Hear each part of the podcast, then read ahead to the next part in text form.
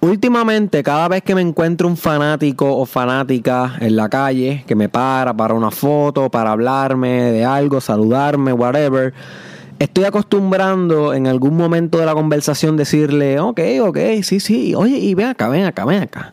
¿Cómo te ves en cinco años?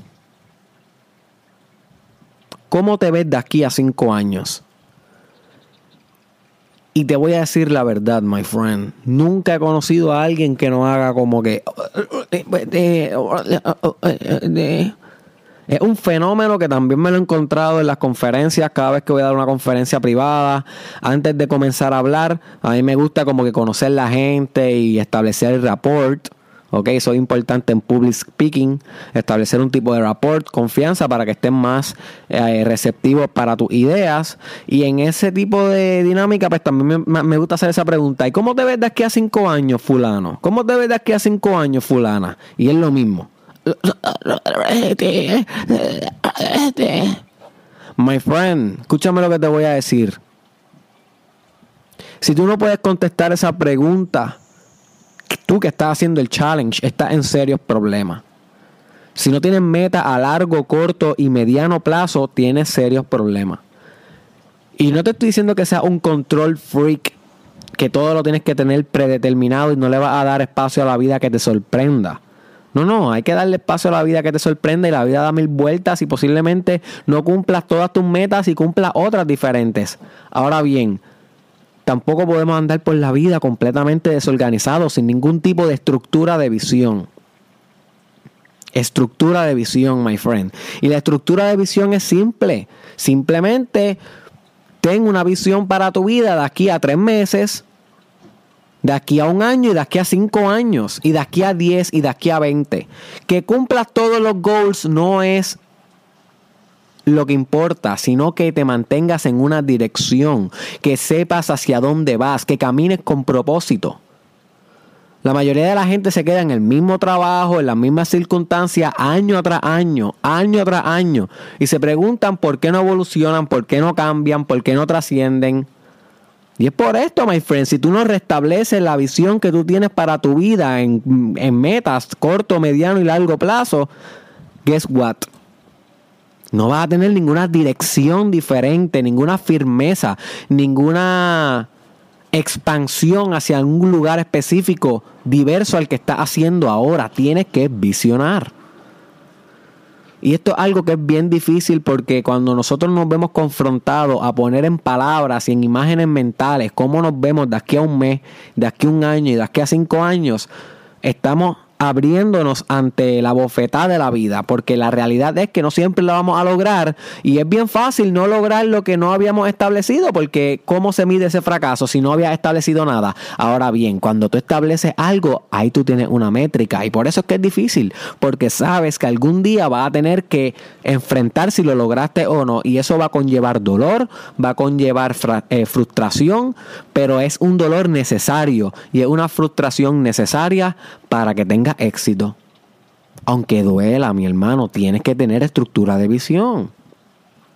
Así que si algún día yo te encuentro por ahí en la calle, sabes que lo primero que te voy a preguntar es cómo te ves en cinco años. Y espero que me digas, pues mi hermano, me veo viviendo en tal sitio, con este trabajo, con este, con este tipo de familia, este tipo de liderazgo. Perfecto. Qué bueno. Tienes dirección, lo logres o no, va en camino. Ya simplemente con tener esa visión, ya la mitad del camino está hecha. Ya diste la mitad de los pasos. Pero si no tienes visión, si ves todo españado, luego no te quejes de tus circunstancias. La gente se queja de sus circunstancias, pero no tiene ninguna a la cual aspira. Aspira, my friend, y concretiza. No solamente aspires diciendo, yo quiero que esto mejore. No, no, no. Define lo que es mejorar en una meta concreta. A corto, a mediano y a largo plazo. Una meta para el mes que viene. Quiero el mes que viene pesar 15 libras menos. Y en un año pesar 60 libras menos. Y de aquí a 5 años pesar 150 libras menos. Y la balanza va a estar ahí esperando de muñeco. La, la, la, la balanza no, este, como se me olvidó el nombre de la máquina esta que te pesa. No sé, no creo que se llame balanza.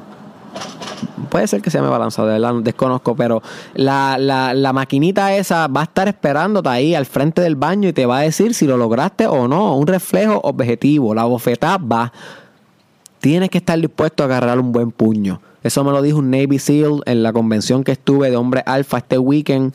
Uno de los workshops que cogí era de defensa personal hecha por un Navy SEAL.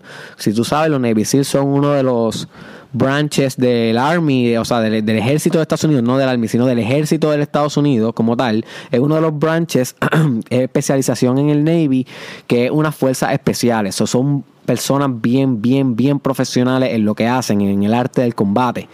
Y una de las cosas que él nos dijo, él nos dijo es que la vida hay que estar dispuesto a agarrar un buen puño. Si no estás dispuesto a coger un buen puño, vas a estar siempre escondiéndote, defensivo, huyéndole a la realidad.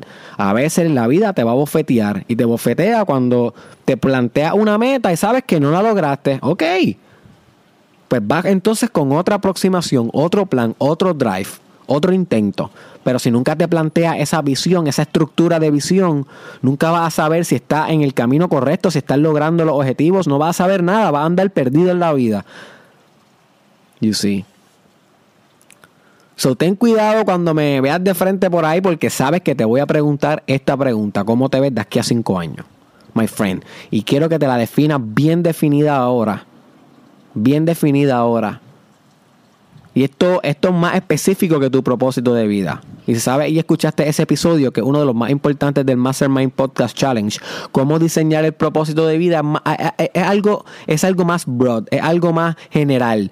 El propósito de vida es como la, eh, el sentido último de lo que tú vas a hacer mientras existas. Ahora, las metas a corto, mediano y largo plazo son más de aquí ahora, inmediata, my friend, tangible que se vean, que se puedan medir, que tengas que apalabrarlas, que tengas que apuntarlas, que tengas que ponerlas en la agenda, que tengas que enfrentarlas, que tengas que vencerlas, que tengas que digerirlas.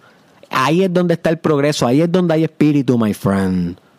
Contéstate, ¿cómo te ves de aquí a cinco años?